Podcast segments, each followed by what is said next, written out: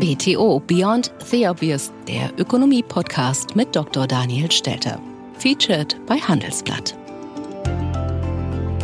Hallo und herzlich willkommen zur neuesten Ausgabe meines Podcasts.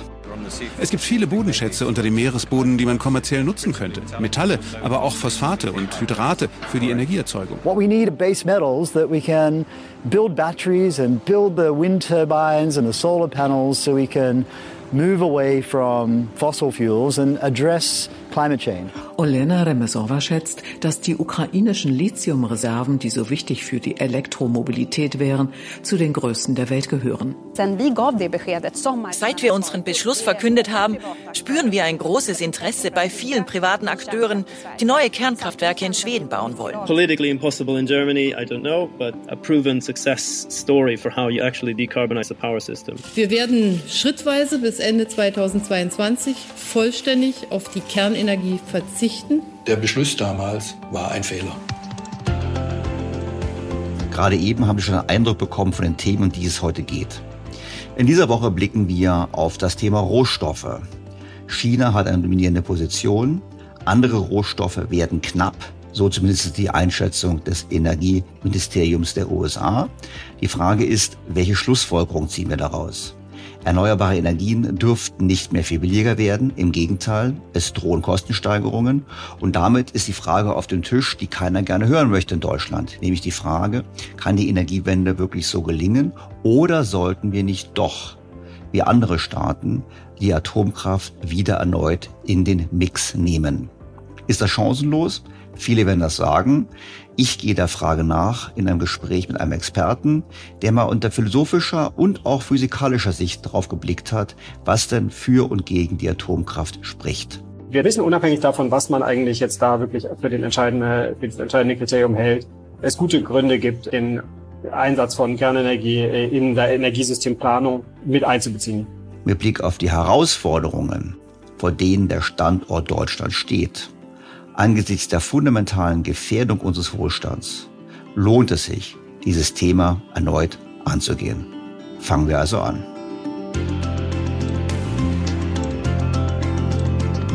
BTO Beyond the Obvious featured bei Handelsblatt.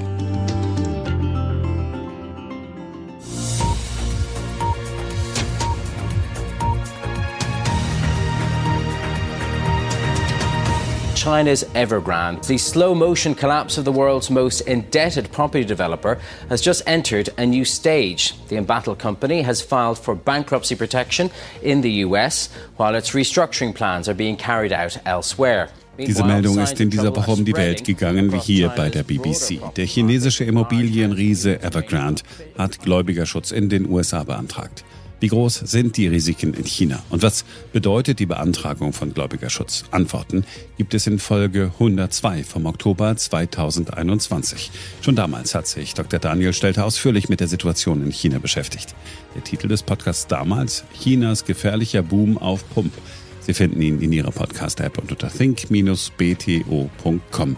Den direkten Link zur Folge 102 bei Apple Podcasts und auch auf der Website finden Sie auch in den Show Notes dieser Episode. Und die beginnt jetzt. Dass die Ukraine die Kornkammer Europas oder gar der Welt ist, wissen wir schon lange. Das liegt an den Schwarzerdeböden, die zu den besten Ackerböden der Welt gehören. Und es liegt auch daran, dass die Ukraine, abgesehen von den Karpaten, weitgehend flach ist. Das heißt, gut bearbeitbar für die Landwirtschaft. Was mir selbst nicht so bewusst war, ist die Tatsache, dass das Land auch über andere Bodenschätze verfügt, die auch für die Energiewende relevant sind. Im Deutschlandfunk gab es dazu vor einigen Tagen einen sehr interessanten Beitrag. Eine Woche bevor Wladimir Putin seine Armee in die Ukraine einmarschieren ließ, also vor inzwischen anderthalb Jahren, da veröffentlichte die ukrainische Nationale Akademie der Wissenschaften die Ergebnisse von jüngsten Studien. Und darin stand, die Ukraine hat große Chancen, einer der führenden Lithiumproduzenten der Welt zu werden. Wir haben fünf bis zehn Prozent der Lithiumvorkommen der Welt, was eine Schätzung von britischen und US US-amerikanischen Geologen ergeben hat. Der größte Teil lagert in der Zentralukraine. Genauer bei Kropivnitsky. Olena Remesowa schätzt, dass die ukrainischen Lithiumreserven, die so wichtig für die Elektromobilität wären, zu den größten der Welt gehören. Die Chefgeologin des renommierten Instituts für Geologie in Kiew weiß mit Sicherheit, dass das ukrainische Lithium nicht in Salz vorkommt. Ein Vorteil, denn Lithium aus Salz zu extrahieren wäre problematisch wegen des hohen Wasserverbrauchs und der Salzhalden, die am Ende die Landschaft verschandeln. Das drohe dem ukrainischen Lithiumabbau nicht. Was zu der naheliegenden Vermutung führt, dass es Russland mit seinem Krieg gegen die Ukraine auch um diese Bodenschätze gehen könnte. Versucht Russland also mit dem Krieg an diese lange ignorierten, jetzt aber immer wertvolleren Bodenschätze heranzukommen?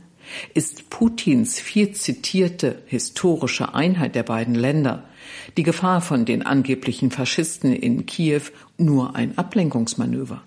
Tja, Krieg wegen Rohstoffen, das wäre sicherlich nicht das erste Mal und auch nicht das letzte Mal in der Geschichte der Menschheit.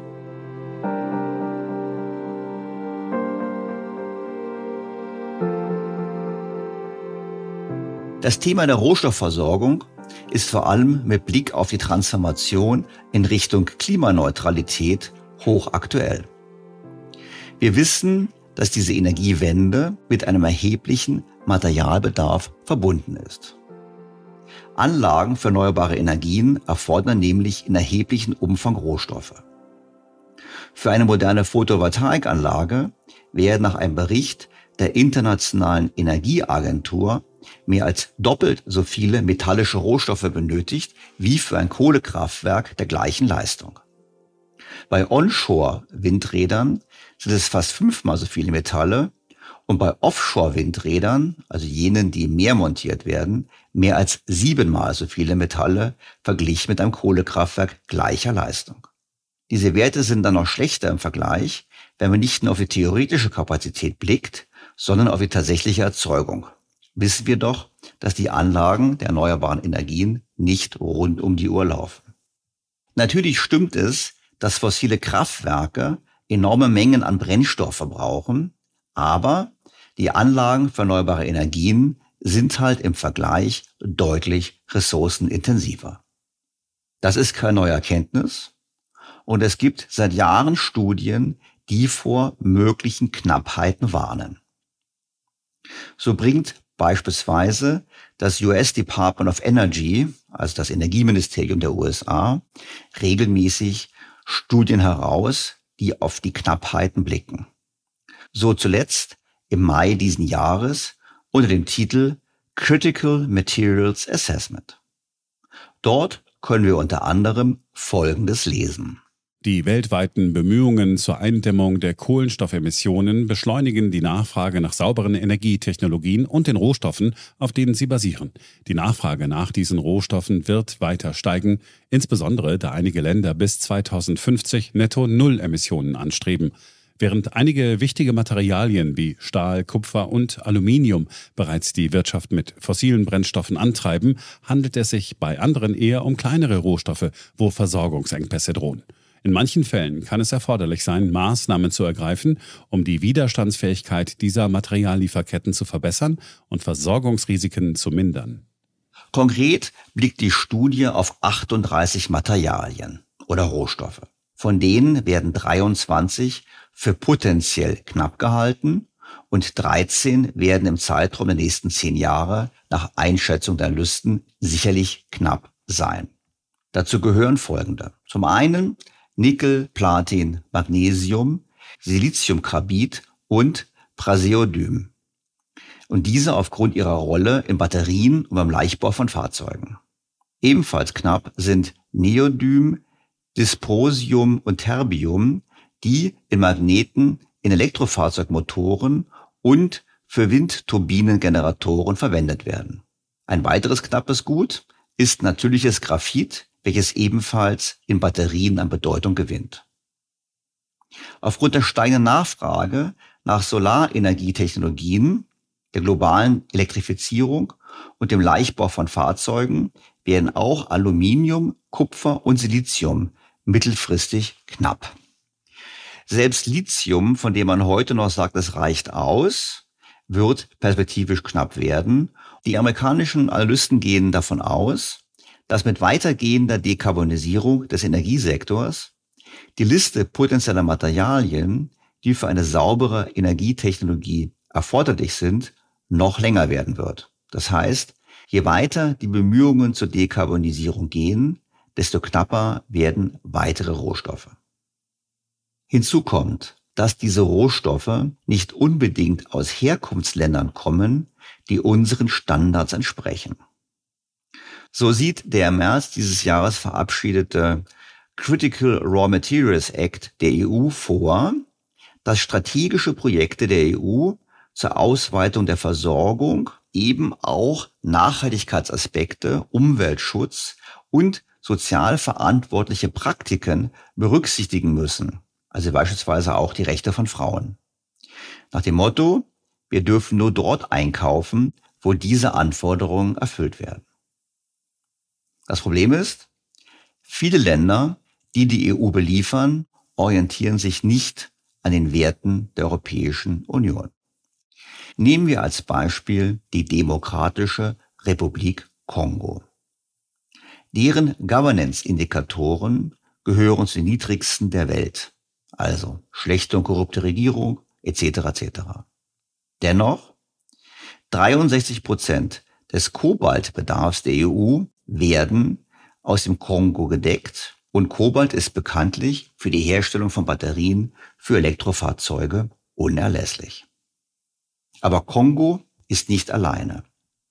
Ebenfalls kritische Lieferstaaten aus Sicht der EU sind Russland, Kasachstan, die Türkei, Marokko, aber auch Mexiko und Brasilien. Wichtigstes Land natürlich China.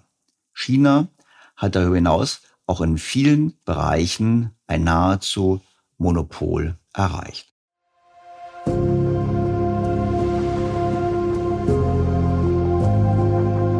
So weit, so schlecht könnte man sagen. Aber damit nicht genug. Die Analysten des US-Energieministeriums haben nämlich nur die theoretische Verfügbarkeit der Rohstoffe betrachtet und nicht die tatsächliche, die sich aufgrund der Stellung einzelner Staaten bei der Förderung der Rohstoffe und deren Verarbeitung ergibt.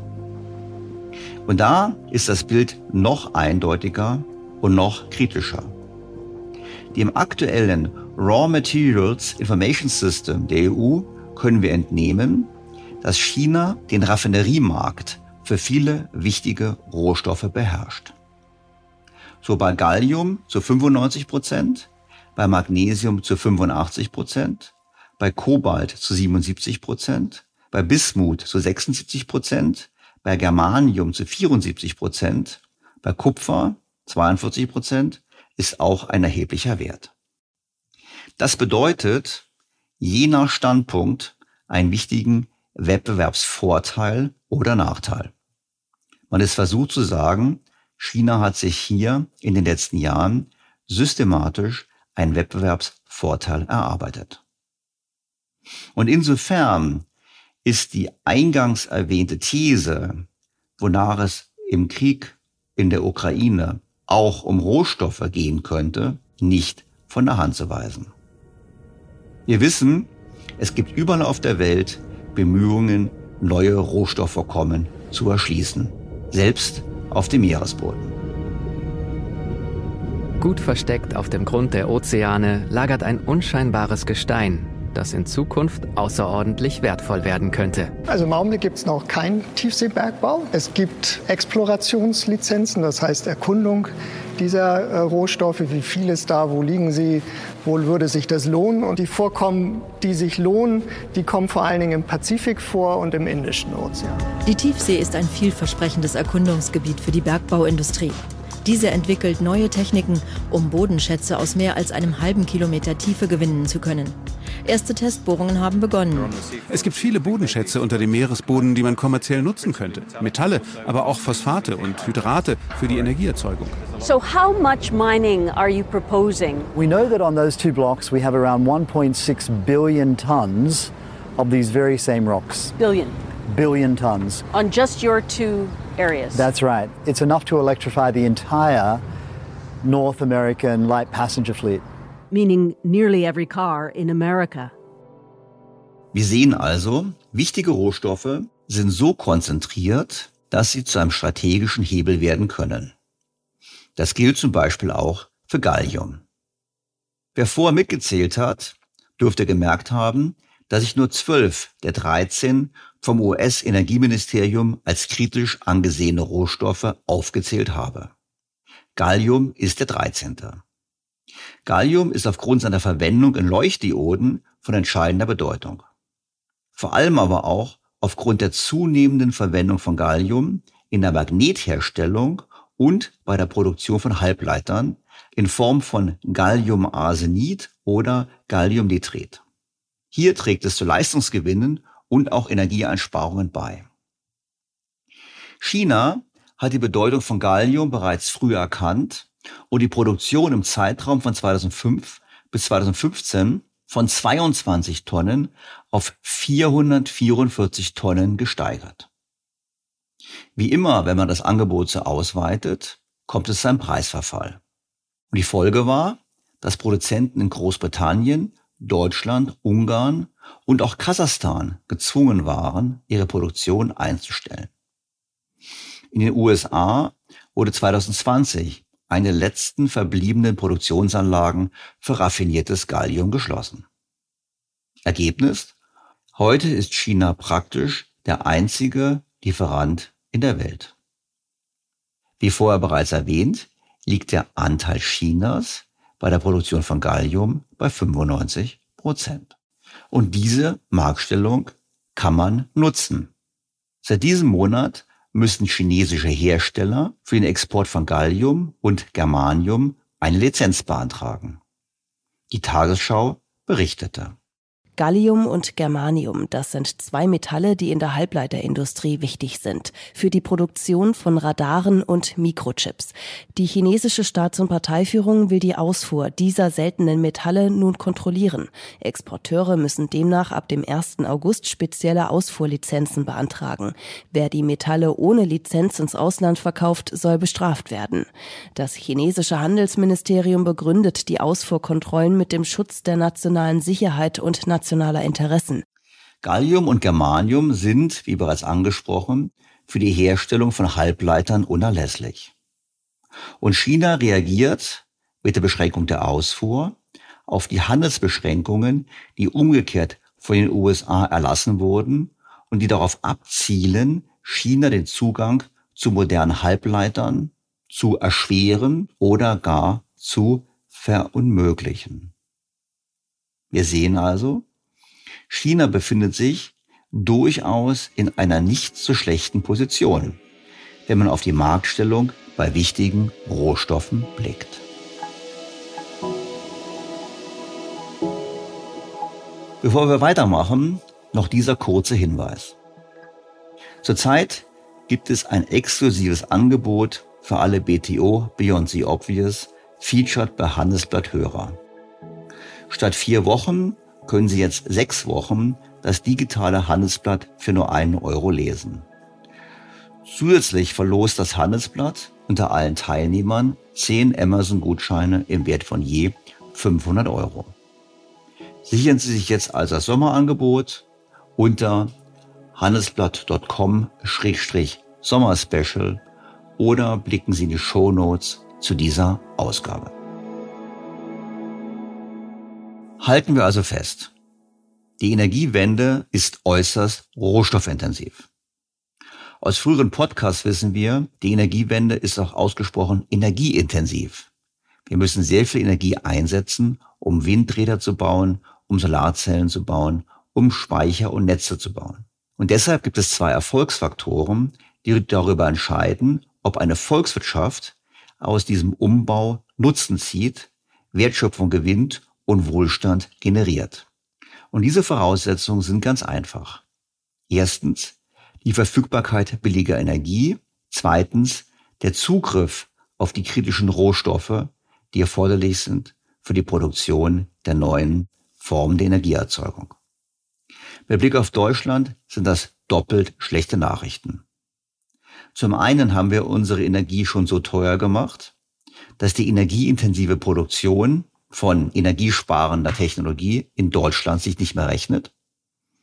Und zum anderen haben wir den Zugriff auf Rohstoffe nicht gesichert. Das haben wir bereits in vergangenen Folgen diskutiert. Am Beispiel von Olaf Scholz, der in Südamerika versucht hat, Lithium zu sichern. Und auch die abgebrochene Reise von Annalena Baerbock nach Australien diente ja unter anderem dazu, Wasserstoff aus diesem Land zu beziehen. Die andere wichtige Erkenntnis aus der bisherigen Diskussion ist folgende. Es gab immer die Hoffnung auf fallende Kosten für erneuerbare Energien. Das heißt, man hat gehofft, dass aufgrund von Skaleneffekten, aufgrund von Erkenntnisgewinnen die Produktion von Windrädern und von Solarzellen immer günstiger wird. Das war auch der Fall. In den letzten Jahren sind die Kosten deutlich gesunken. Aber wir bekommen nun eine gegenläufige Entwicklung. Zum einen sind wir schon sehr weit, das heißt, um weitere Kosteneinsparungen zu erzielen, müssen die Volumina mal deutlich steigen.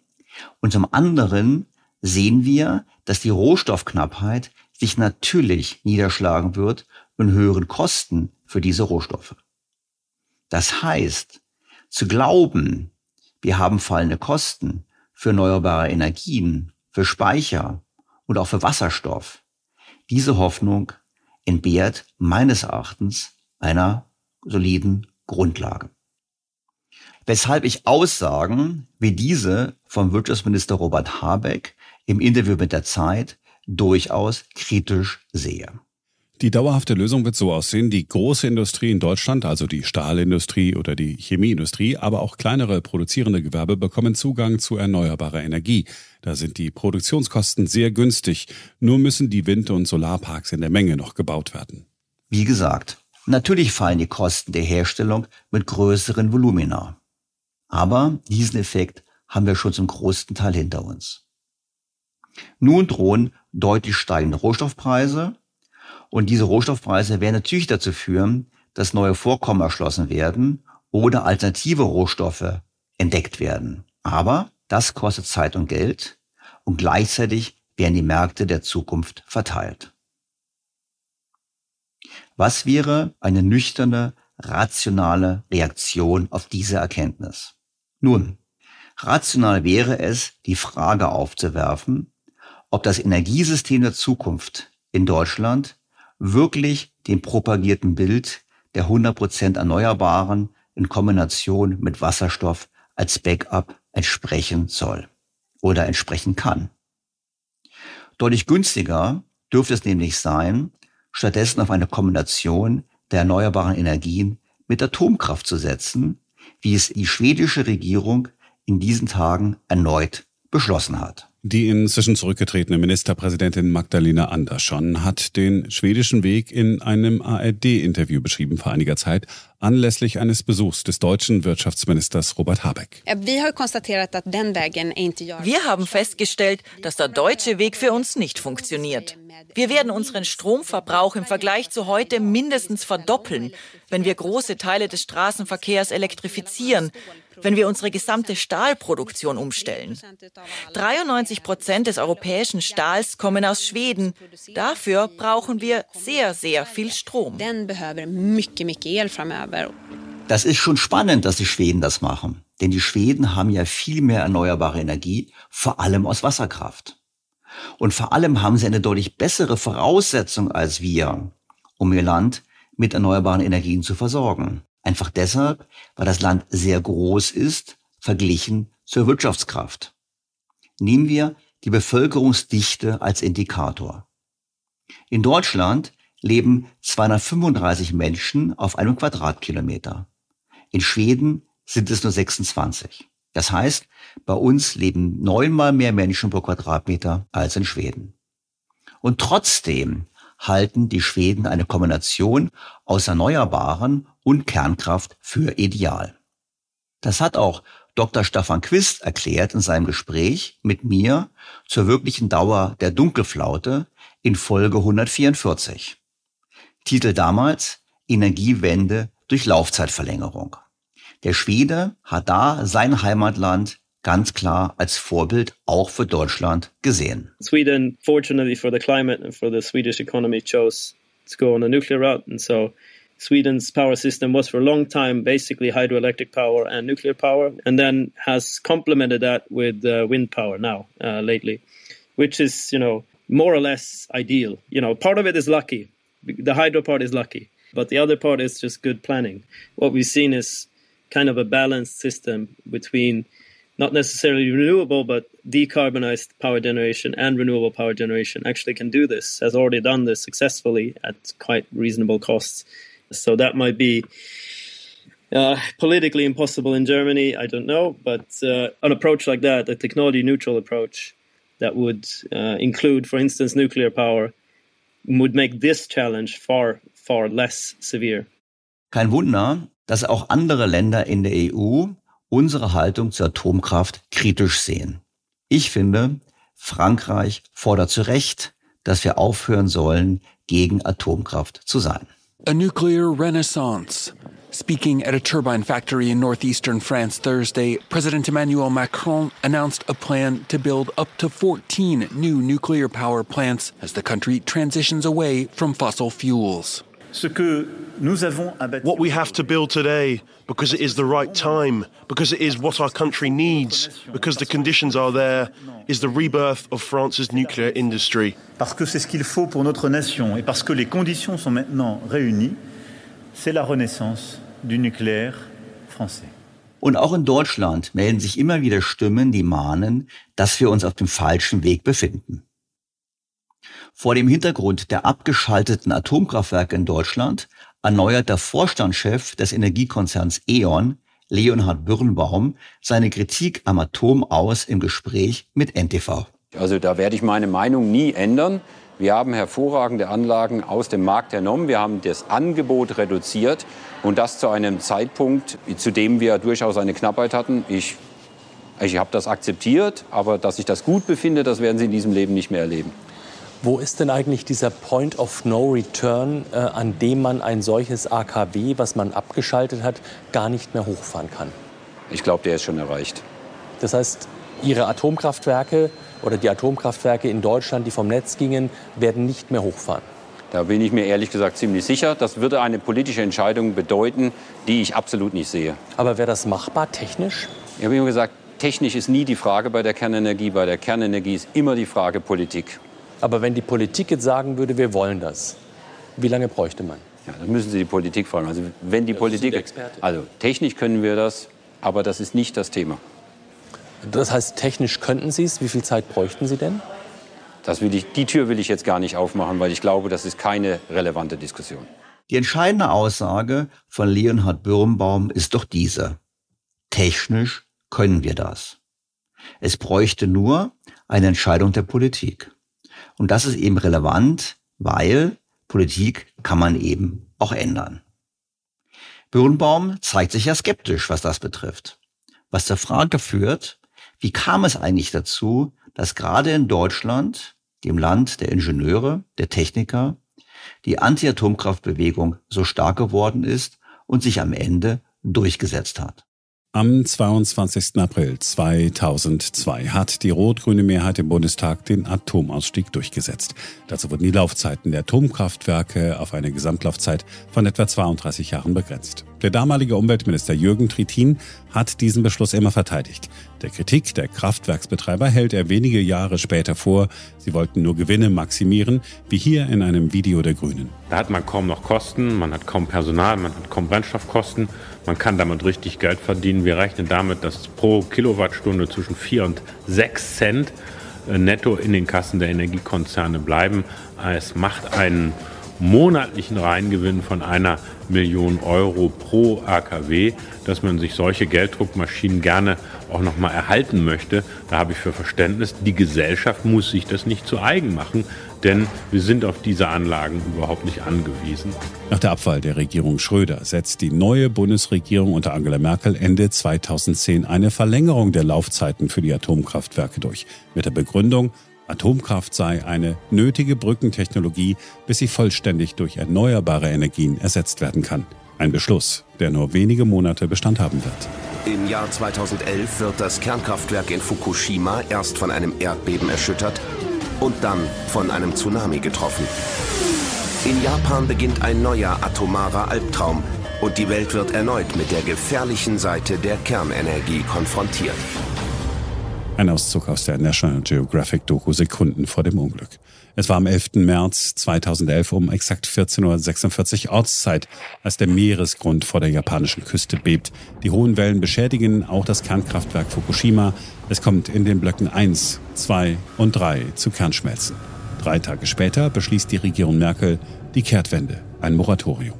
Das lässt mich für Deutschland fragen, wie ist das mit der Betrachtung von Risiken auch in Deutschland?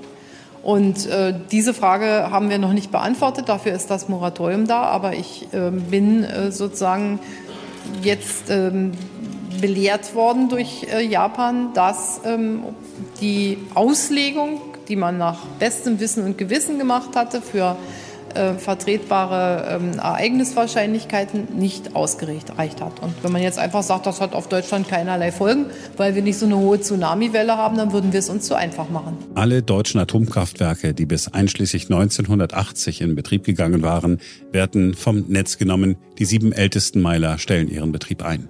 Die Bundesregierung will aber mehr als nur ein Moratorium. Sie will das endgültige Aus und setzt eine Kommission ein.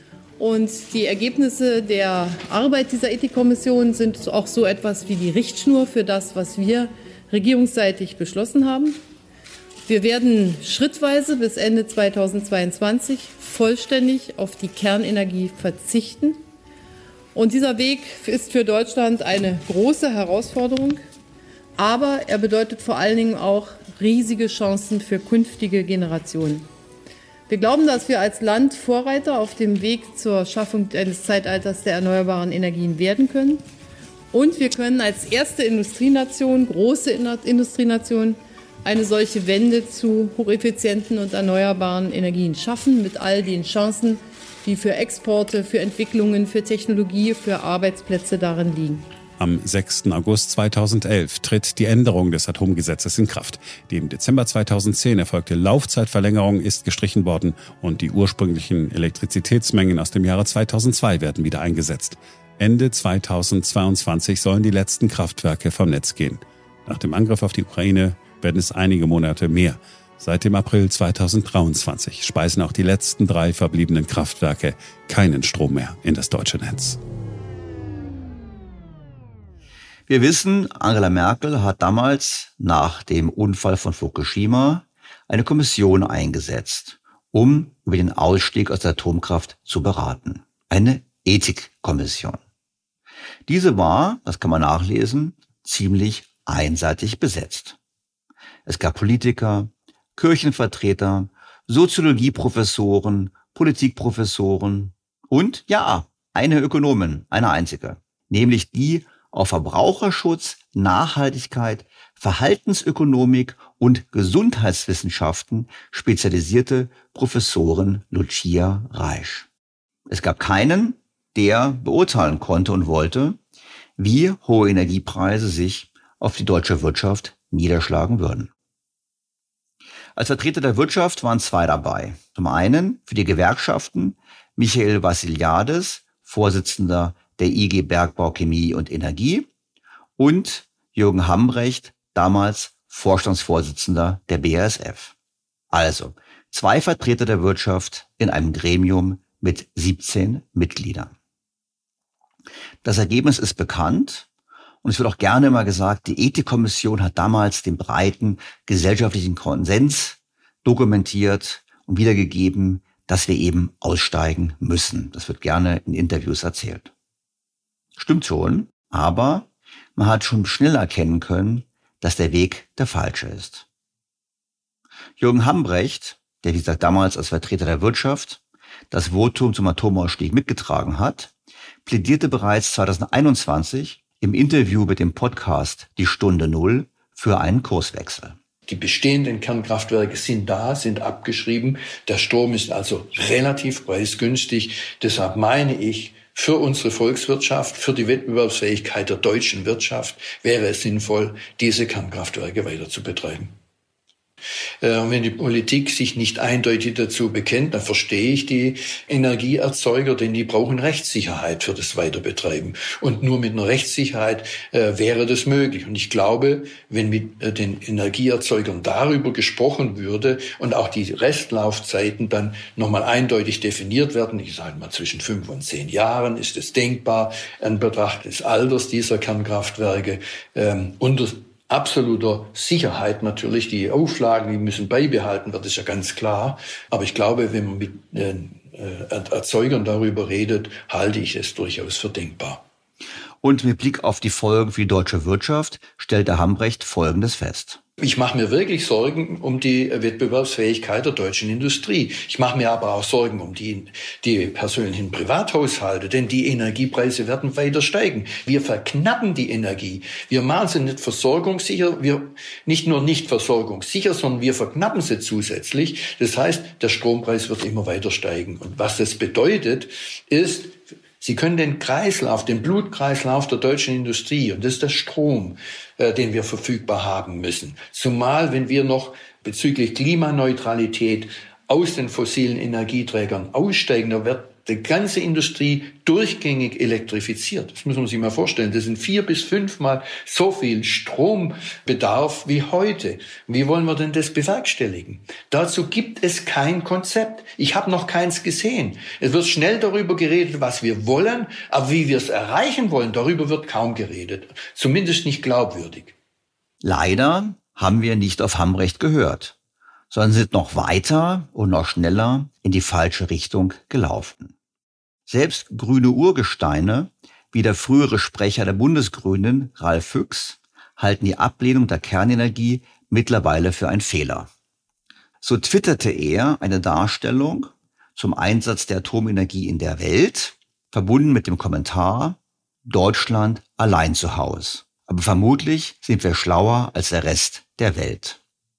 Auf dem Bild, welches von der Redaktion Quarks vom WDR erstellt wurde, sieht man, dass Deutschland das einzige Land ist, welches ausgestiegen ist. Damals war es noch geplant, während alle anderen entweder ihre Atomkraftwerke behalten oder dass die neue Entwicklung beschlossen haben, die Atomkraft auszubauen. Auch die nicht gerade als grünkritisch bekannte Berliner Tageszeitung schrieb in einem Kommentar Folgendes. Nach über 20 Jahren Energiewende und Subventionen in Höhe von hunderten Milliarden Euro hat Deutschland nicht nur das fossillastigste Netz Westeuropas, sondern auch mit die höchsten Strompreise auf dem Kontinent. Dies, so die Taz, liegt an den falschen Prioritäten. Vor allem im Lichte der Klimakrise erschien die Reihenfolge der deutschen Energiewende erst aus der Atomkraft raus, dann aus der Kohle und dann irgendwann auch aus dem Gas mit der Zeit immer merkwürdiger. Statt mit der Kohle anzufangen, entledigte man sich zunächst einer fast CO2-freien Energiequelle. Neben dem Weltklima leidet aber auch das oft beschworene soziale Klima unter dem Atomausstieg. Der Plan, das Stromnetz von fossiler und atomarer Grundlastversorgung auf 100 Prozent Erneuerbare umzustellen, bringt nämlich gewaltige Kosten mit sich, unter denen besonders die Ärmsten ächzen. Die Taz kommt dann zu einer simplen Forderung. Man könnte diese Kosten abmildern, würde man statt der Totaltransformation die Atomkraft als CO2-armen Grundlastsockel für Wind und Sonne beibehalten oder sie gar weiter ausbauen, wie es andere Länder planen. Nochmal, das war jetzt kein rechtes Blatt, das war die Taz. Die Taz hat gesagt, wir könnten diese Kosten abmildern, wenn wir die Atomkraft als CO2-armen Grundlastsockel beibehalten. Also genau das tun, was Schweden gerade erneut bekräftigt hat.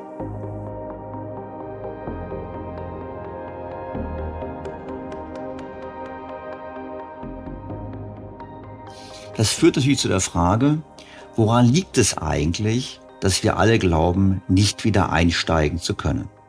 Wir haben gerade eben gehört, habe ich in früheren Podcasts auch schon besprochen, dass es durchaus möglich wäre, technisch die vorhandenen Meiler wieder in Betrieb zu nehmen. Woran liegt es also, dass es diese Diskussion bei uns nicht gibt? Das habe ich mich immer wieder gefragt. Auf der Suche nach einer Antwort bin ich auf Professor Simon Friedrich gestoßen. Im April 2022 veröffentlichte er gemeinsam mit Martin Boudry einen Aufsatz mit dem Titel Ethics of Nuclear Energy in Times of Climate Change. Escaping the Collective Action Problem. In diesem Aufsatz erläutern die Autoren die Herausforderungen auf dem Weg zu einem klimaneutralen Energiesystem, die Grenzen der erneuerbaren Energien und die Vor- und Nachteile der Kernenergie. Sie kommen zu diesem Schluss. Um eine gefährliche globale Erwärmung abzuwenden, müssen die weltweiten Treibhausgasemissionen jedenfalls so schnell wie möglich eingedämmt und schließlich auf Null gesenkt werden angesichts des Potenzials der Kernenergie eine tiefgreifende Dekarbonisierung zu ermöglichen und damit das Extremrisiko eines katastrophalen Klimawandels zu verringern, bleibt unser vorläufiges Fazit für eine Reihe von Ländern vorerst unangetastet. Aus ethischer Sicht müssen sie in Kernenergie investieren. Friedrich und Boudry fordern entsprechend die Verlängerung der Laufzeit vorhandener Anlagen. Einfach deshalb auch, weil sie sehr kostengünstig Energie erzeugen können. Außerdem sehen sie die Chancen in den sogenannten Small Modular Reactors. Das sind im Prinzip kleine Atomkraftwerke, die statt in Einzelfertigung wie im Anlagenbau in kleinen Serien produziert werden. Viele Firmen machen sich bereits an die Entwicklung solcher sogenannten SMRs, beispielsweise der britische Konzern Rolls-Royce.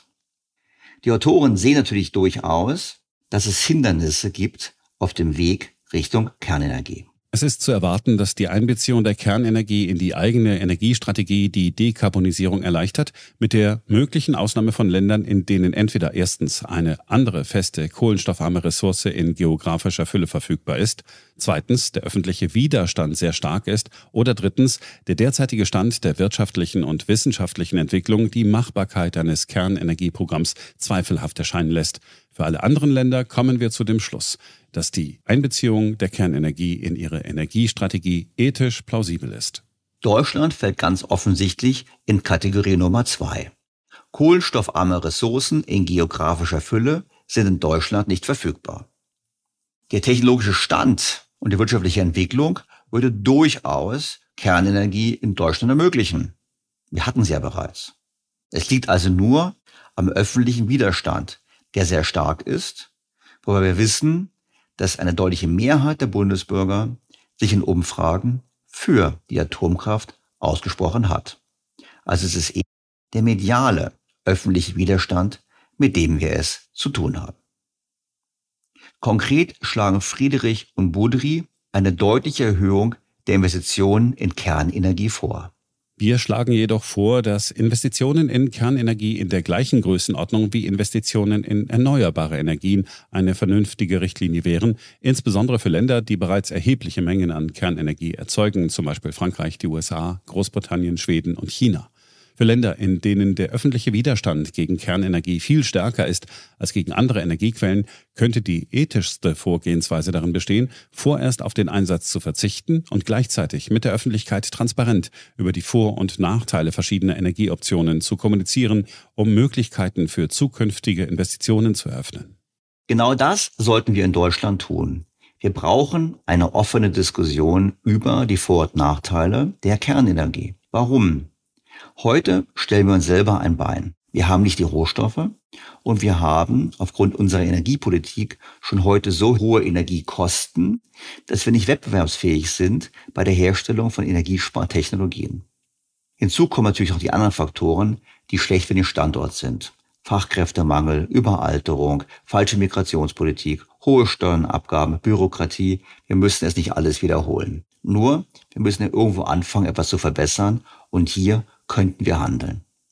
Tja, ich fand es sehr interessant, das zu lesen und habe mir gedacht, es lohnt, das Thema nochmal im Gespräch mit einem der Autoren zu vertiefen.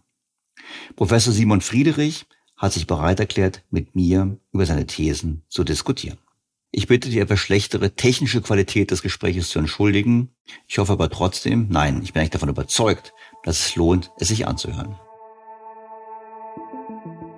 Simon Friedrich ist außerordentlicher Professor für Wissenschaftsphilosophie und akademischer Direktor für Geisteswissenschaften an der Universität Groningen und Mitglied des Munich Center for Mathematical Philosophy. Zuvor lehrte er theoretische Philosophie an der Universität Göttingen. Friedrich studierte Physik und Philosophie in Göttingen und Lausanne und promovierte in Philosophie an der Universität Bonn und in theoretischer Physik an der Universität Heidelberg. Sehr geehrter Herr Professor Friedrich, ich freue mich ausgesprochen, Sie in meinem Podcast begrüßen zu dürfen. Ja, vielen Dank für die Einladung. Herr Professor Friedrich, ich freue mich ausgesprochen, dass Sie bei mir sind, weil Sie ein Exot sind in meinem Podcast. Bis jetzt habe ich immer Ökonomen gehabt, Wirtschaftsvertreter, vielleicht auch mal Ingenieure, auch mal Theologen, aber ich habe noch keinen Philosophen gehabt. Und wenn Sie jetzt ein Wirtschaftsphilosoph sind, das ist natürlich total spannend, wirft die Frage auf, was ist das eigentlich? Bevor wir zum Inhalt unseres Gesprächs kommen, ich können Sie mal ganz kurz sagen, was machen Sie eigentlich? Ja, gerne. Also meine, meine Stelle ist eine Stelle für Wissenschaftsphilosophie. Und mein Hintergrund ist, ähm, ich habe ich hab Promotionen gemacht in der Physik und in der Philosophie. Ja, also ich bin in erster Linie kein Wirtschaftsphilosoph, sondern Philosoph der Naturwissenschaften. Und ein großer Teil meiner Forschung, also ob ich außer Lehre mache, ist auch wirklich äh, Philosophie der Physik, insbesondere der Quantentheorie. Äh, aber vor allem in den letzten Jahren habe ich mich mit Themen beschäftigt, die man eher so Philosophie der Technologie zuschreiben könnte. Ja, insbesondere habe ich mich mit der Frage des Einsatzes von Kernenergie beschäftigt, aber in jüngerer Zeit auch mit dem Begriff der Nachhaltigkeit, mit den Fragen, die sich stellen, wenn wir einen Übergang zu immer ähm, intelligenteren, äh, also immer ausgeprägterer KI haben werden und solche, solche Dinge.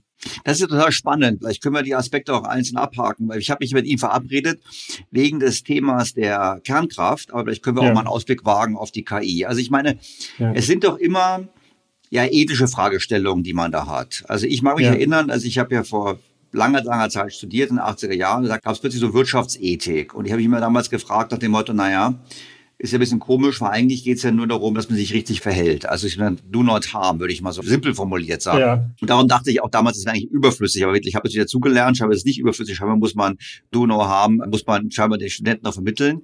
Ich meine, wenn sich so Fragestellungen nähern, vielleicht erklären, machen wir es mal an einem Beispiel. Wenn sich jetzt, Aufhänger mal, mal um die Kernkraft, wenn sich der Frage stellen, äh, wie nähert man sich sozusagen philosophisch so einer entscheidenden Frage wie Kernkraft. Da gibt es ja Leute, die sagen, das ist gut, für, weil es gegen den Klimawandel ist. Da gibt es andere, die sagen, nein, die Risiken sind so unkontrollierbar. Ich meine, wie entwickelt man da aus, aus Ihrer Position ja. heraus eine Sicht auf das Thema? Also ich habe mich erstmal mit den empirischen Fragen beschäftigt. Mich hat die Problematik des Klimawandels interessiert und also schon vor, vor 15 Jahren oder so. Welche Dynamik global gibt eigentlich dazu Anlass, dass wir in dieses Problem reinlaufen. Und das andere ist natürlich Energieversorgung. Und wieso ist überhaupt Energie so ein wichtiges Gut? Ja, also warum, wofür brauchen wir das überhaupt? Und das sind einfach empirische Fragen, die man alle in den Blick nehmen muss, wenn man irgendwie was zur Ethik von Energieformen, insbesondere der Kernenergie, sagen will. Wenn man dann eben wirklich ethisch an das Thema herangeht, muss man sich auch ein bisschen überlegen, welches Framework äh, der normativen Ethik man zugrunde legen will oder ob man da ein bisschen pluralistisch sein will. Ich bin eigentlich eher pluralistisch. Also man kann ganz grob sagen, ich bin, ich bin nicht in erster Linie Ethiker, aber das ist vielleicht für Ihre Hörerschaft auch ganz interessant. Man kann zum Beispiel drei grobe Herangehensweisen an Ethik äh, unterscheiden. Mehr ähm, konsequenzialistische Herangehensweise, dass man wirklich schaut, welche Handlungen sich richtet und sagt, Handlungen sind gut, wenn sie gute Folgen haben, gute kausale Folgen. Anderer ähm, Ansatz wäre, deontologisch vorzugehen. Das ist ein bisschen mehr so, was Sie gesagt haben, dass man, gut, mit den Harm ist auch eine Folge, aber ähm, man vor, vor allem nach, nach Regeln oder Pflichten guckt, also sind Handlungen in, in Einklang mit, mit den Regeln oder Pflichten, Vorschriften. Und das dritte wäre, dass man mehr auf den Charakter schaut. Also gut ist sozusagen, was mit einem guten Charakter zusammengeht und so. Und da kann man natürlich, je nachdem, was man da in den Vordergrund stellt, kommt man auch zu sehr unterschiedlichen Schlussfolgerungen. Aber mich hat vor allem eben das, das Empirische fasziniert, wenn wir von Energie reden. Ich bin ja auch äh, Physiker, dann ist ja eigentlich, was uns interessiert, vor allem Entropie. Denn Energie ist ja jetzt auf der Erde jedenfalls ähm, eigentlich erhalten. Und ähm, was wir brauchen, ist ja sozusagen Niedrigentropiequellen, weil das ja Systeme sind, die uns erlauben, andere Systeme zu manipulieren und eben zum Beispiel Fortbewegung oder Wärme, Hitze, was wir immer brauchen ähm, für, für industrielle Prozesse oder so das dann eben äh, gezielt einzusetzen. Deshalb ähm, ist es eben äh, auch ökonomisch äh, wünschenswert, äh, Zugriff auf manipulierbare Energieflüsse zu haben. Und es ist interessant, welche, welche Optionen wir da haben. Da ist eben Kernenergie eine davon. Worauf wir sonst vor allem basieren, sind natürlich fossile Energien, die viele sehr ähm, vorteilhafte Eigenschaften haben. Und das muss man auch erstmal zur Kenntnis nehmen. Fossile Energien sind total, haben unglaublich viele Vorteile, dass sie so viele ähm, ja, Entwicklungsindikatoren im Laufe der industriellen Revolution so nach oben gegangen sind, wie Lebenserwartung oder so, Kindersterblichkeit nach unten, so hängt ganz stark natürlich mit fossilen Brennstoffen zusammen. Wenn man dieses Klimaproblem lösen will, kann man natürlich das nicht ignorieren. Eigentlich. Also dann kann ich einfach nur sagen, fossile Brennstoffe machen uns alle krank oder so. Dann wird man das Problem nicht lösen, sondern man muss erstmal verstehen, warum die so nützlich sind.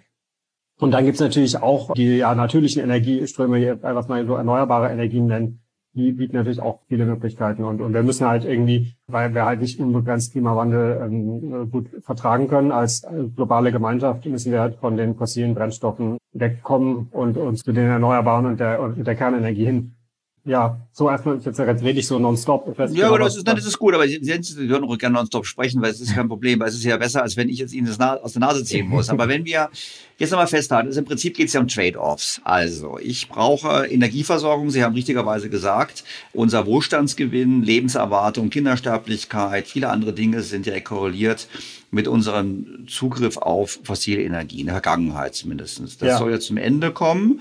Und jetzt haben wir das Dilemma zu sagen, okay, wir haben zwar erneuerbare Energien, aber wir haben auch Atomkraft. Und dann wird ja gesagt, ja, also die Motto erneuerbare Energien, die sind super und Atomkraft, die ist vor, jetzt mindestens in Deutschland. Und jetzt haben wir ja so eine Art Zielsystem. Wir haben das eine Zielsystem ist, wie stellen wir Energieversorgung sicher im Sinne von Wohlstand. Ja. Dann haben wir das Thema, wie stellen wir die so sicher, dass wir sie jederzeit verfügbar haben. Das ist das Problem mit den Erneuerbaren, wo eben die Speicherung fehlt.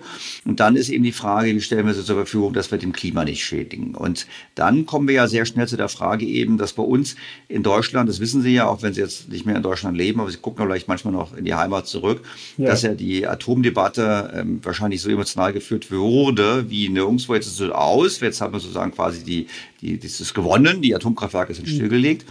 Auf der anderen Seite sehen wir aber auch technologische Entwicklungen. Wir sehen jetzt, dass ähm, Anbieter, jetzt gerade Westinghouse, das auf den Markt kommen mit Small Modular Reactors, die im Prinzip viel kleiner sind, die in Serienfertigung produziert werden können, die unter Umständen auch das Problem lösen könnten, dass es jetzt so teuer ist, ein Atomkraftwerk zu bauen. Das heißt, es ist absehbar, dass unter Umständen die Diskussion wiederkommt. Wenn Sie jetzt auf die Diskussion blickt mit der Atomkraft, Sie haben das zum Paper geschrieben, ja. jetzt mal unter dieser ethisch-philosophischen Abwägung, wie wägen Sie da ab? Ja, im Lichte der, dieses Imperativs zu dekarbonisieren, also die Wirtschaft ja in einigen Jahrzehnten auf emissionsfreie Energien umzustellen, ist natürlich trotzdem noch die Frage, wie man die Prioritäten setzt. Also man kann natürlich eben, eben versuchen, so, so eher utilitaristisch, konsequenzialistisch sich zu fragen, wie kann ich global die Dekarbonisierung am meisten stimulieren? Und da spielt vielleicht gar nicht unbedingt so eine große Rolle, was man mit seinen eigenen Emissionen macht, sondern sozusagen, wie man Innovation macht, eher entweder technologisch oder durch Instrumente wie Emissionshandel auszuprobieren oder so. Das ist das eine. Das andere wäre sozusagen einfach, dass man sagt, es ist unsere Pflicht, relativ schnell zu Null Emissionen zu kommen. Wir bieten das sozusagen als verschiedene äh, Zielsetzungen an oder verschiedene Kriterien, nach denen man Energiestrategien, also Strategien der Energiesystementwicklung, die mit dem Imperativ der Dekarbonisierung kompatibel sind, dann äh, bewerten kann. Und wir wissen unabhängig davon, was man eigentlich jetzt da wirklich für, den entscheidende, für das entscheidende Kriterium hält, es gute Gründe gibt, den Einsatz von Kernenergie in der Energiesystemplanung, in der Energy Strategy mit einzubeziehen. Das hat verschiedene Aspekte. Also einmal ist es, ja, wo soll ich dann anfangen? Ich meine, Elektrizität ist, ist eben ein, ein wichtiger Baustein natürlich in der, in der Dekarbonisierung. Also der Elektrizitätssektor soll, denke ich, quasi überall vergrößert werden weil ja auf E-Autos umgestellt wird und, und Heizungen oder so äh, elektrisch gemacht werden sollen. wenn man sich anschaut, welche Sektoren oder welche, welche Aspekte der Energieversorgung sind besonders schwer zu dekarbonisieren, dann sieht man, dass einer der größten Bereiche ist diese Lastfolge Elektrizität. Also Elektrizität ist Versorgung, die sich total anpasst an den Bedarf. Und Kernenergie ist, ähm, je nachdem, welche Reaktor man genau hat oder so, aber dazu in gewisser Weise in der Lage, also es kann ja, ähm, kann ja, ein funktionierendes Kernkraftwerk kann ja mit dem Bedarf ein Stück weit mitgehen, ist jedenfalls nicht anders als variable Energieträger wie, wie äh, Solar und Wind, die zwar ähm, große Mengen Energie auch beitragen können, aber sozusagen dieses Problem der Lastfolgeelektrizität eigentlich eher verschärfen, ja, weil man ja dann eigentlich noch mehr also zusätzlich zu den Schwankungen im, im, in der Nachfrage hat man dann auch noch Schwankungen im Angebot. Das verschärft insofern dieses Problem eher. Und das, Kernenergie kann sozusagen eher mithelfen, das und auch den, den Speicherbedarf natürlich kleiner zu halten. Andere Sektoren sind, denke ich, industrielle Wärme, die schwer zu dekarbonisieren sind, ähm, oder äh, Schifffahrt und Luftfahrt. Sie haben viele Podcasts da gemacht. Sie wissen wahrscheinlich jetzt mehr als ich, was genau die ähm, vielversprechenden Sachen sind. Also für Schifffahrt wäre auch nuklearer Antrieb eine Option unter Umständen. Da braucht man halt Infrastruktur, die es bisher nicht gibt dafür. Für die Wasserstofferzeugung ist Kernenergie möglicherweise attraktiv, weil man dann die äh, Elektrolyseure mit höherer Auslastung fahren kann. Es ist sozusagen in, in der Hinsicht äh, erstmal prima facie äh, attraktiv, jedenfalls wenn man variable Erneuerbare da äh, mit hat als Komplement vielleicht nicht ideales Komplement, aber doch als Komplement die Kernenergie zu haben. Wieso nicht ideales Kompliment, das wissen Ihre Hörer wahrscheinlich äh, und Hörerinnen wahrscheinlich sehr gut. Aber die, die Kernenergie hat relativ hohe ähm, äh, Fixkosten, also Kapital, äh, einfach das, das Ding zu bezahlen, ist relativ teuer und relativ geringe variable Kosten. Also was will man natürlich eigentlich möglichst dauerhaft laufen lassen. Also und grundsätzlich könnte man auch mit Wasserstofferzeugung, das haben wir in der Tat im Podcast mal gehabt. Aber ja. Sie, bei uns wird ja immer so viel mit Ethik argumentiert. Ich nehme an, alle würden jetzt Haken dran machen an den positiven Dingen, die Sie gesagt haben. Und dann wird dem immer entgegengehalten, das Risiko des großen Unfalls, das Risiko Tschernobyl und Fukushima ja. und so weiter und so fort. Jetzt wissen wir alle, Fukushima war kein Atomunfall, sondern es war ein Tsunami. Ich glaube, es ist, glaube ich, kein einziger gestorben wegen Strahlung. Tschernobyl war es ein bisschen was anderes, aber auch da ja. scheint es gar nicht so dramatisch gewesen zu sein. Trotzdem hat ja die damals die Ethikkommission, glaube ich, gab eine deutsche Ethikkommission damals empfohlen, den Atomausstieg zu machen. Und da haben Sie eigentlich in Ihrem Paper so ein bisschen sinngemäß gesagt, dem Motto, naja, also ich, ich, ich, ich bin ja flapsig, ich kann es ja sagen. Ja. Also eigentlich haben Sie gesagt, die haben aber damals irgendwie nicht so richtig sauber gearbeitet, die Ethikkommission. Ja, das ist geradezu grotesk, was die äh, gemacht haben. Also 2011, ziemlich direkt nach dem Fukushima-Unglück. Ich habe nur den Bericht gelesen, ich war damals nicht dabei, habe mich auch damals gar nicht so für deren Arbeit interessiert. Aber äh, in deren Abschlussbericht steht sowas äh, drin, wie ähm, dass es ja der einhellige Konsens quasi sei in der in der Fachwelt, dass halt unter Umwelt- und Gesundheitsgesichtspunkten die äh, Kernenergie den erneuerbaren Energien unterlegen sei und dass soweit Emissionsziele eingehalten werden, auch noch für die fossilen, also kann dann gegenüber fossilen, gegenüber fossilen Energien gelten würde. Das belegen, geben dann keine einzige Quelle an. Ich meine, sie hätten wahrscheinlich irgendwelche von irgendwelchen Umweltorganisationen auch gefunden dafür. Aber ähm, das ist einfach nicht in, in der, mit der Fachliteratur gedeckt. Also das stimmt einfach nicht. Es ist ein bisschen schwer, diese Sachen zu vergleichen, aber es gab schon ein, die Resultate von einer großen Studie, die da gemacht wurde, über die gesundheitlichen Folgen von Formen der Elektrizitätserzeugung in 2007 oder so hat schon ergeben. Also da war Kernenergie mit Abstand am besten von den Folgen, also sind die geringsten Todeszahlen, Todeszahlen pro ja. ähm, Energieeinheit. Das liegt vor allem an der vermiedenen Luftverschmutzung und im Vergleich zur Wasserkraft ist doch die Unfallbilanz wohl eher besser. Also ist immer die Frage, genau, was war, man das war selbst, selbst gegen Wasserkraft, weil wir so Staunen am Bericht, ja, klar. hat das ja, durchaus ja. auch erhebliche Probleme. Hier kann man sagen, das ist ja als Wort an unserer Bridge, warum reden der Stellter, der Friedrich nochmal über Atomkraft. Aber ich würde mal die Frage aufwerfen, wenn man jetzt die Diskussion wieder aufmachen wollte, ja. Und ich meine, es gibt ja Umfragen, die gesagt haben, die Mehrheit der Bevölkerung in Deutschland wäre zumindest für Weiterbetrieb gewesen. Wenn man die Diskussion wieder aufmachen wollte, wie müsste man sie jetzt aus Ihrer Sicht als Fachmann quasi, wie müsste die geführt werden, um zu einem ich weiß, ein besseres Ergebnis klingt dann so dem Motto, Ergebnis, wie ich mir vorstelle, wie ich mir selber wünsche. Aber ich würde mal sagen, ja. zu, einer, zu einer besseren Entscheidungsqualität zu kommen. Lass mich mal so formulieren. Mhm. Naja, erstmal finde ich, es ist nicht nur das nach vorne gucken, sondern wir müssen auch die Vergangenheit aufarbeiten. Also das ist ja in Deutschland auch, glaube ich, ein Konsens, dass man die Vergangenheit aufarbeitet, auch was noch wichtigere Fragen betrifft oder so. Aber hier auch müssen wir gucken, was ist da äh, passiert und ähm, ich denke, was ist da schiefgelaufen? Ja, warum, warum konnte die Ethikkommission sowas schreiben und das ist irgendwie hat keinen Aufschrei in den Medien gegeben oder so und das ist ja vorher komisch gelaufen in dem, in dem Diskurs, damit wir in der, auch bei anderen Fragen, wie jetzt irgendwie genetisch äh, modifizierte Organismen oder vielleicht auch KI oder so, ähm, ähm, wir nicht wieder äh, möglicherweise ähnliche Fehler machen.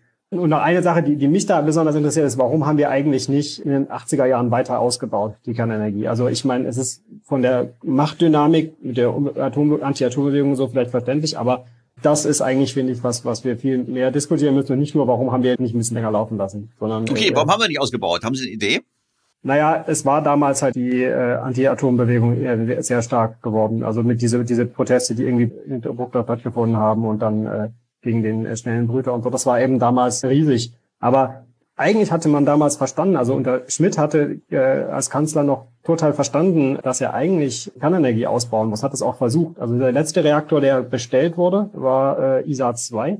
Und der wurde noch unter Schmidt bestellt. Und unter Kohl dann, wenn ich, soweit ich sehe, also ich habe das nur so nachgeschaut, ich, wir können meine Hand nicht voll dafür ins Feuer legen, aber soweit ich gesehen habe, unter Kohl kein einziger mehr.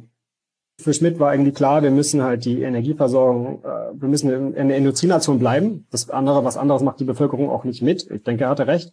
Es sieht man jetzt, zu welchen Verwerfungen das führt, wenn man daran wirklich rüttelt da war das die einzige Alternative. Ich meine, Wasserkraft konnte man nur bedingt ausbauen und, und, und Solar und Wind. Da wird jetzt immer darauf verwiesen, wie viel billiger die geworden sind. Aber das stimmt auch. Aber die Kehrseite ist natürlich davon, dass sie damals unglaublich teuer waren und man nie damit rechnen konnte, dass man auf die zählen kann. Das heißt, eigentlich wäre die naheliegende Handlung gewesen, weiter die Kernenergie auszubauen. Es gab natürlich auch Pläne dafür. Der gesellschaftliche Widerstand war wirklich, äh, war wirklich riesig. Und dann hat sich halt die CDU, CSU irgendwie darauf zurückgezogen, halt die jetzt jedenfalls nicht abzuschalten. Und die in der SPD haben sich die Kräfte durchgesetzt, die sich in der Frage halt den Grünen angeschlossen haben.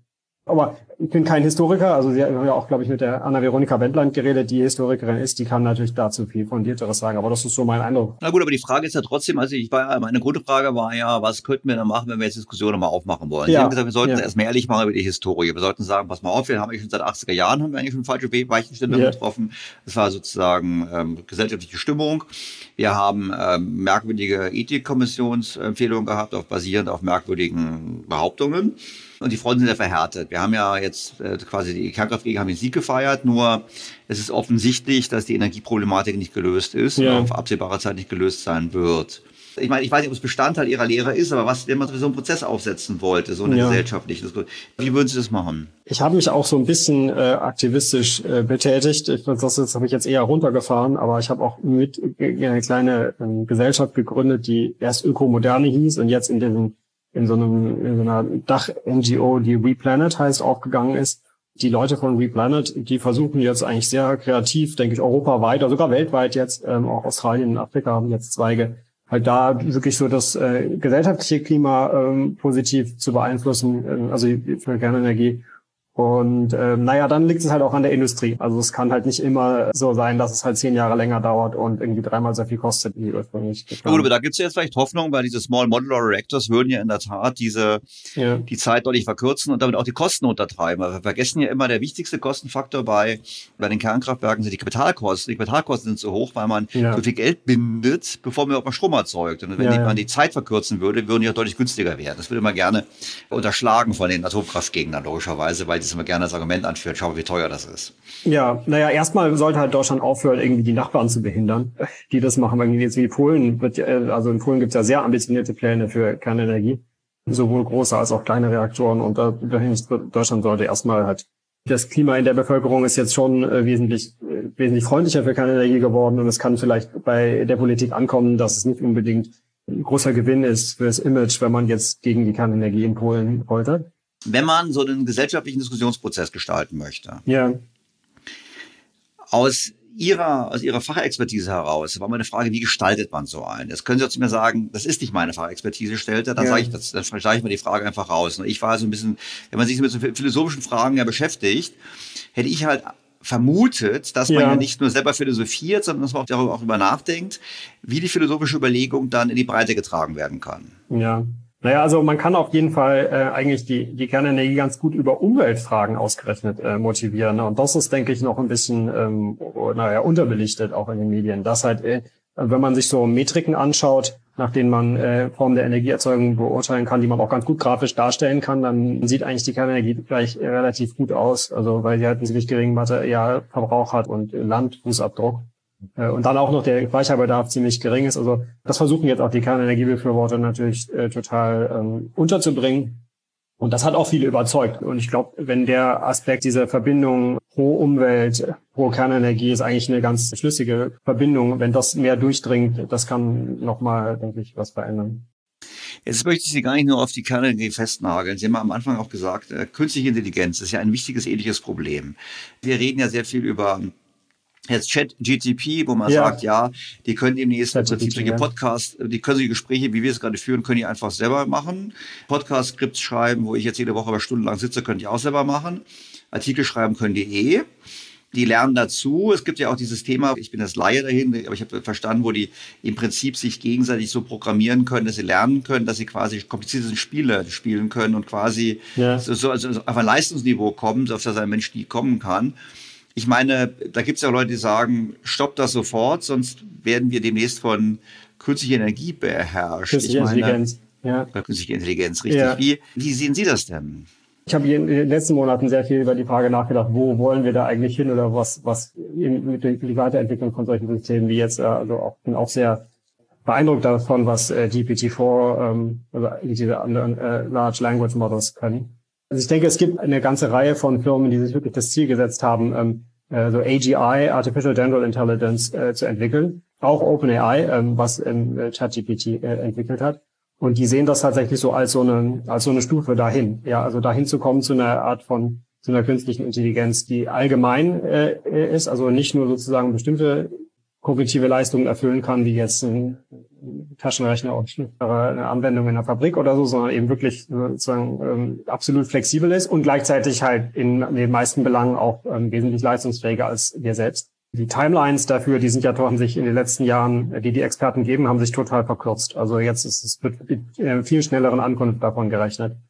Eine Community, der ich auch so am Rande so ein bisschen zugehöre, ist diese Community des effektiven Altruismus. Haben Sie vielleicht mal gehört? Also effektiver Altruismus klingt zumindest interessant. Das ist ein Riesending, ja. Also ähm, die Leute, die OpenAI gegründet haben, haben so alles so auch so um, zumindest im, Grenz im Randbereich von dieser Denkrichtung. Es ist so, so ein Versuch, den ähm, Utilitarismus praktisch anzuwenden. Und die Wurzeln vom effektiven Altruismus liegen darin, dass man versucht, zum Beispiel so Spendenorganisationen zu evaluieren, zu gucken, wie viel Leben retten die eigentlich und so. Und aber jetzt inzwischen hat sich das ziemlich stark dahin entwickelt, dass Großteil der Aufmerksamkeit wird der Entwicklung von künstlicher Intelligenz geschenkt, weil man damit rechnet, dass das die dramatischsten äh, Effekte haben wird in den nächsten Jahrzehnten. Und ich denke, das ist auch gut begründet. Und sehr viele Leute da machen sich auch Sorgen. Und es gibt sogar einige Boomer sozusagen, die sich ziemlich sicher sind, dass diese Systeme uns ja töten oder völlig entmachten werden. Das ist leider auch sehr nachvollziehbar, denke ich. Während ich bei der Kernenergie sozusagen äh, absolut auf Seiten der die finden ja, also machen und äh, vielleicht auch manche Regelwerke entschlacken oder so, habe ich vor der äh, weiter verfeinerte allgemeiner künstliche Intelligenz wirklich große Angst. Aber kann man das überhaupt noch bremsen? Ich meine. Das ist ganz schwer. Ich habe diesen Aufruf für die Pause, auf den Sie angespielt haben, unterschrieben, ohne jetzt da im Einzelnen mit jeder Formulierung im Reinen zu sein. Aber ähm, die Sorge, dass diese Systeme immer mächtiger werden, die Machtverhältnisse total verschieben, entweder hin zu bestimmten Menschen oder zu diesen Systemen hin selbst, die ist meines Erachtens sehr begründet. Ich meine, ja, also ich habe ja. Kernkraft, Optimist, künstliche Intelligenz, Pessimist. Ja, ich ja. meine, aber was ist denn dran an diesem Doomsday? Die haben gerade gesagt, macht ihnen Sorge, aber die Frage ist, was ich mich schwer tue, ist, das auf der Zeitachse einzuschätzen. Ist es etwas, wo wir davon reden, ist es ein paar hundert Jahren ein Problem oder ist es schon ein Problem in zwei Jahren? Ja, sehr gute Frage. Ich glaube, man, da bin ich jetzt nicht der Richtige, um das sozusagen einzuschätzen, aber ich denke, die, äh, also oft, es gibt so Vorhersageplattformen, Metaculus, äh, ich weiß nicht, ob Sie davon mal gehört haben, ich habe auch schon mal so an einem Vorhersageturnier für technologische Entwicklung und so teilgenommen. Aber da gibt's auch Vorhersagen für, wann, wann wird sozusagen es KI-Systeme geben, die äh, so, so und so gearteten Turing-Test bestehen. Äh, oder wann wird es zum Beispiel Wirtschaftswachstum äh, year on year von 15 Prozent geben, global wegen Superintelligenz. Ja, das gibt auch also gibt relativ viele Leute, die daran glauben. Seriöse Leute, die da, dass es dieses Jahrhundert äh, stattfinden wird. Und da sind so die, die Jahreszahlen, die jetzt so genannt werden. Also die, die meisten denken, dass es bis 2070 stattgefunden haben wird. Dass zum Beispiel die Wissenschaft sich weitgehend, STEM, äh, also MINT-Fächer sich weitgehend automatisieren lassen. Das glauben viele, dass es bis 2070 stattgefunden haben wird, vielleicht sogar bis 2035. Keine Ahnung. Das heißt, alle, die jetzt sagen, wir brauchen gar nicht MINT studieren, haben recht, weil das wird eh ersetzt. Also die Chinesen, die es noch seine Kinder beibringen, die falschen Trichter. Wir können alle Fußball spielen und, und, und deutsche Superstar äh, gucken, nee, weil die künstliche Intelligenz wird für uns nein, die Technik entwickeln. Das sehe ich überhaupt nicht so. Also meine Studenten, ich bin, ich werde immer rückschrittlicher sozusagen in meinen Fächern. Meine Studenten müssen immer mehr Klausuren schreiben und mehr Sachen von Hand machen und ich, ich verbanne diese Systeme auch großteils aus dem Unterricht. Also die, die wir jetzt haben. Äh, nee, ich glaube, also das ist eher die Gefahr, dass wir dann so reagieren, aber das dürfen wir nicht machen. Wir, wir Menschen müssen selber fit bleiben und uns eben ganz gezielt überlegen, was wollen wir welche lassen sich nicht verhindern, welche, von welchen können wir äh, profitieren. Aber ich, das habe ich immer noch nicht so richtig gesagt, was so die Sorge ist. Ja? Also die Sorge ist ja, dass sich halt die Systeme, die entwickelt werden, ähm, eben immer intelligenter werden, auch immer autonomer eingesetzt, einfach weil sich das lohnt. Also dass mhm. man besser als wenn man da Menschen zwischenschaltet und dass sie immer mehr sozusagen eigenständig ihre Ziele verfolgen. Und dass gleichzeitig, wenn man denen ihre Ziele mitgibt, es da Schwierigkeiten gibt, diese Ziele genau zu spezifizieren. Und sie entweder man die, die Ziele ähm, nicht genau richtig formuliert oder selbst wenn man sie richtig formuliert, dann in der Umgebung, wo die, die Systeme das dann anwenden müssen, es dann nicht, nicht, nicht die richtigen gewünschten Folgen hat. Dann äh, ist es halt so, dass zum Beispiel sowas wie Zugriff auf Ressourcen haben, ist was, was einfach instrumentell nützlich ist für viele Ziele. Ja, das heißt, die Befürchtung ist, dass es für attraktive Systeme, also Systeme, die, die, sich, die sich durchsetzen werden, sich sozusagen Ressourcenkontrolle lohnen, dass sie dadurch in eine Art Wettbewerb mit uns treten und vielleicht irgendwie entdecken, dass sie besser uns äh, eliminieren oder jedenfalls sehr stark kontrollieren. Und vielleicht auch eine Dynamik sich entfaltet, so eine Art Selektion unter äh, KIs stattfindet, der dann wir zum Opfer fallen. Es ist eine spekulative Geschichte, aber wenn Sie sich, vielleicht klingt es für Sie jetzt also, es klingt natürlich sehr nach Science Fiction, das ist mir auch klar.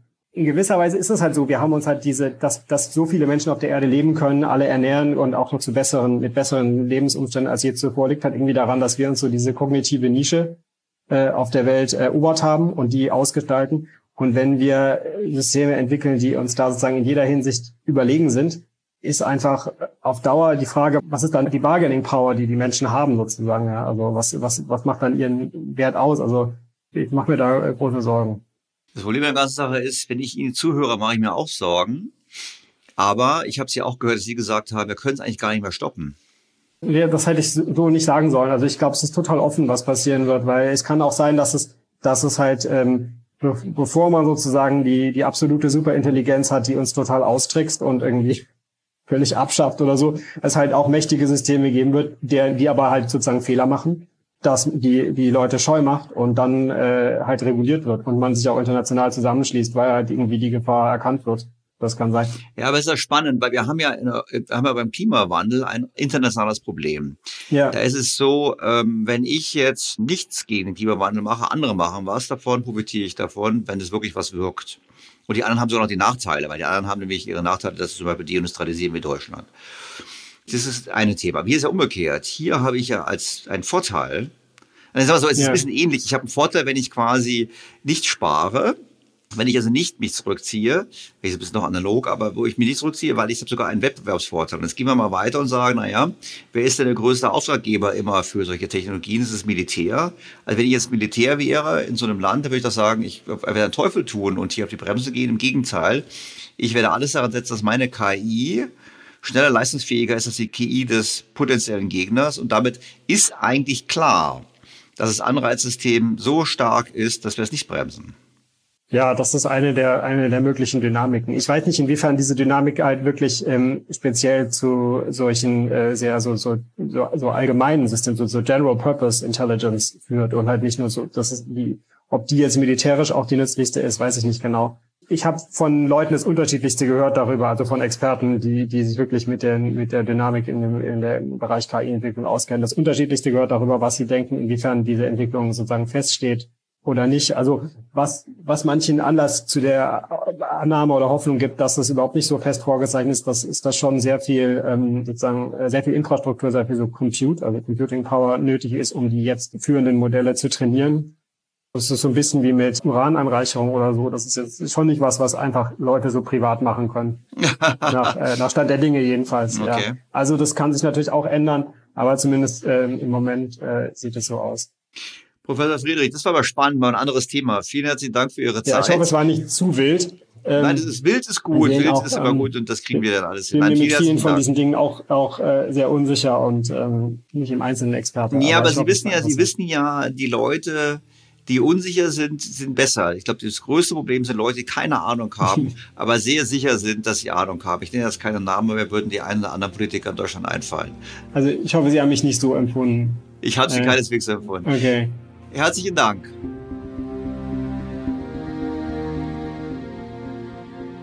Was ist das Fazit? Also, Rohstoffe sind knapp.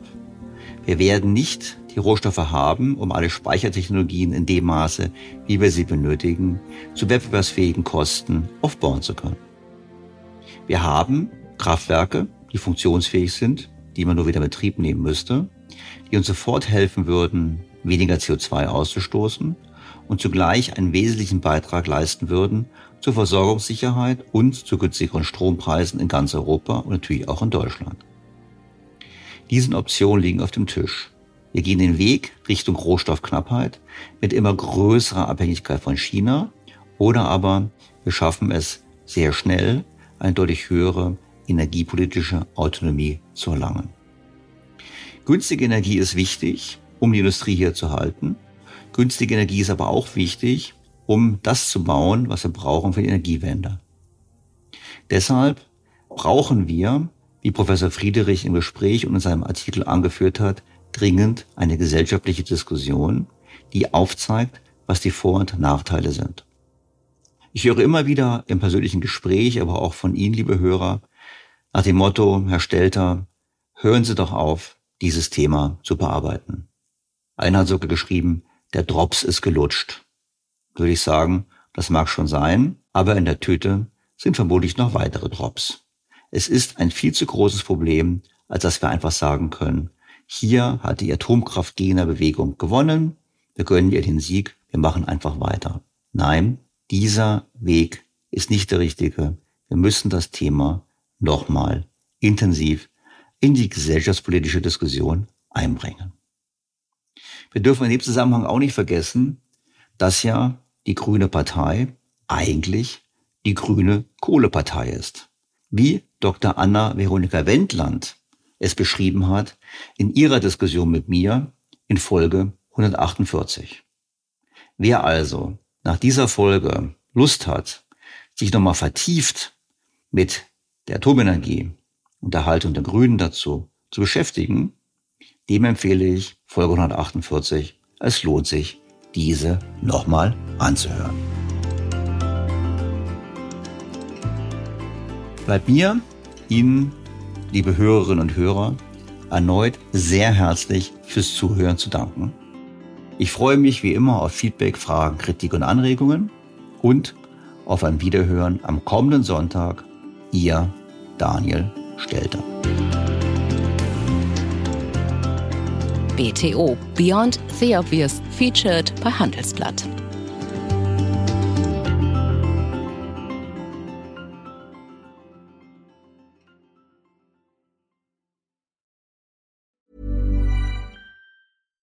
BTO Beyond the Obvious mit Daniel Stelter beginnt sofort. Ich bin Kai Dierke. Und ich bin Anke Huben. Ja, wir gehen mit unserem Podcast Dirke und Huben, der Führungspodcast, ja nun schon in das dritte Jahr.